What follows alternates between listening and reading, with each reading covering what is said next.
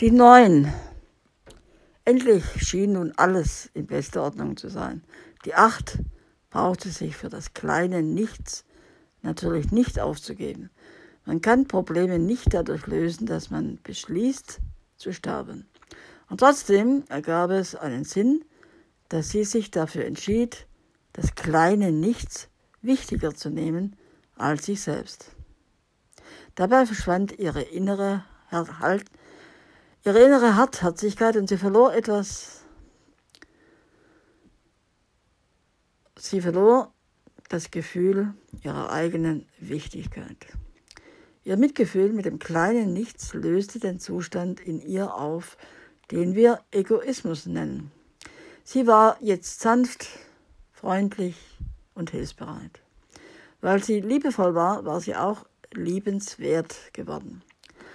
Es kam ihr nun auch nicht mehr schlimm vor, irgendwann sterben zu müssen. Sie war bereit, sich dem Leben oder dem Sterben ganz hinzugeben, egal wie es kommen mochte. Denn wenn man akzeptiert, dass man sterben könnte, begreift man, wie wertvoll das eigene Leben ist. Und so war sie weise geworden. Wir sollten sie deshalb respektvoll die Neuen nennen, denn sie hatte sich ihrer neuen Stand, ihren neuen Stand und Namen redlich verdient. Was soll ich dir über die Neuen berichten? Sie lebte und entwickelte sich weiter, so viel ist sicher. Aber weder du noch ich werden ganz begreifen, wie. Denn wir beide kennen den Zustand der Weisheit noch nicht. Ich glaube, es ist so. Jemand, der bereit ist, sich dem Leben ganz hinzugeben, erfährt, dass es gar keinen Tod gibt. Nichts hört endgültig auf, was einmal angefangen hat. Alles verändert sich und nimmt eine neue Form an, so wie die Zahlen. Auf jeder Stufe ihrer Entwicklung haben sie eine neue Qualität des Daseins erfahren. So wie sich eine Raupe verpuppt, eine Zeit lang ruhig abwartet und dann als ein wunderschöner Schmetterling in die Lüfte steigt. Die Raupe stirbt also nur, um ein Schmetterling werden zu können. Die zwei stirbt, damit sie drei werden kann. Und genau deshalb stirbt die drei für die vier und so weiter.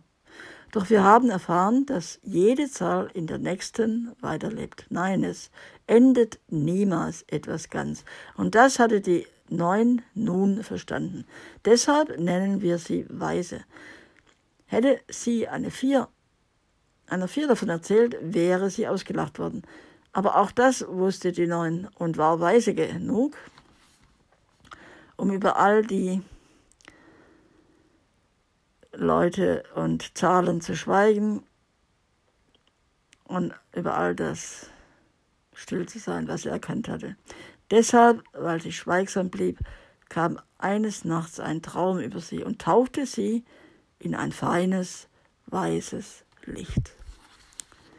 Da sah sie sich selber plötzlich als winzig, winzig, winzig kleiner Punkt im großen Nichts schweben und fühlte den sehnsüchtigen Wunsch nach mehr, als einfach nur da zu sein. Als sie das Traumbild schaute, explodierte in ihr ein großes Lachen. Die Neun lachte, lachte, lachte, lachte und konnte gar nicht mehr aufhören zu lachen. Ahnst du, was sie so erheiterte? Ohne jede Anstrengung war sie plötzlich an ihren Ursprung zurückgekehrt und wusste, dass es niemals etwas anderes gegeben hatte als die Eins und das große Nichts. Diese Einsicht war ein Erkenntnissprung. Einen solchen Sprung nennt man auch Erleuchtung. Wenn du plötzlich etwas siehst, was immer vorhanden war, ohne dass du es bemerkt hattest, erkennst du es in einem Moment.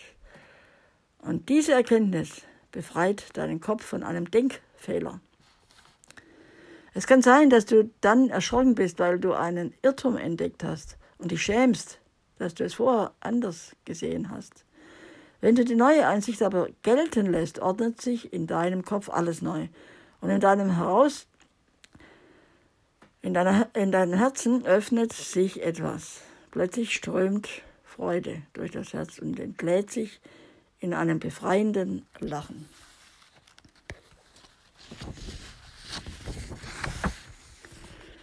So geschah es also auch der Eins, als sie von der Wahrheit erleuchtet wurde.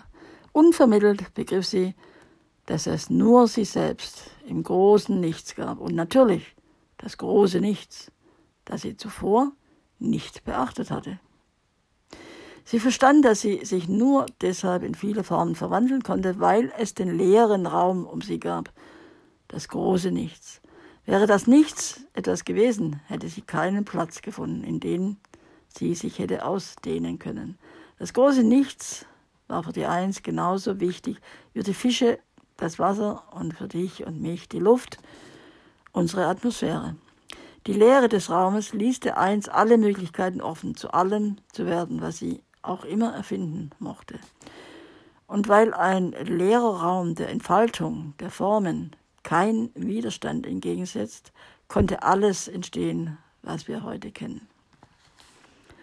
Es entstand allerdings nicht sofort in unserer materiellen Welt, sondern in einer geistigen Wirklichkeit. Sie besteht aus Gedanken, Tönen, Farben und Bildern. Man nennt es auch die Welt der Ideen. In jeder Welt gibt es alles, was es bei uns gibt. Aber dort entsteht es zuerst, bevor Gedanken, Töne, Farben und Bilder zu uns kommen. Alles Sichtbare hat in der unsichtbaren geistigen Welt einmal angefangen. Das ist also das wichtigste Geheimnis der Zahlen. Ja, am Anfang von allem gibt es nur die Eins, die Urqualität. Das ist der geistige Ursprung aller Gedanken, Töne, Farben, Bilder und Dinge.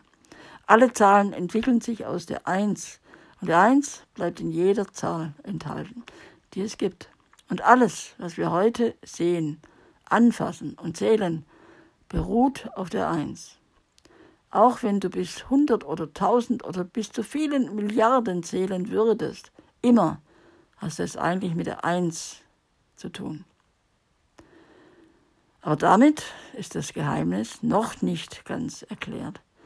Denn du hast noch nicht wirklich verstanden, wie groß die Bedeutung des großen Nichts ist, das wir auch Null nennen. Darum werde ich noch ein wenig weiter erzählen.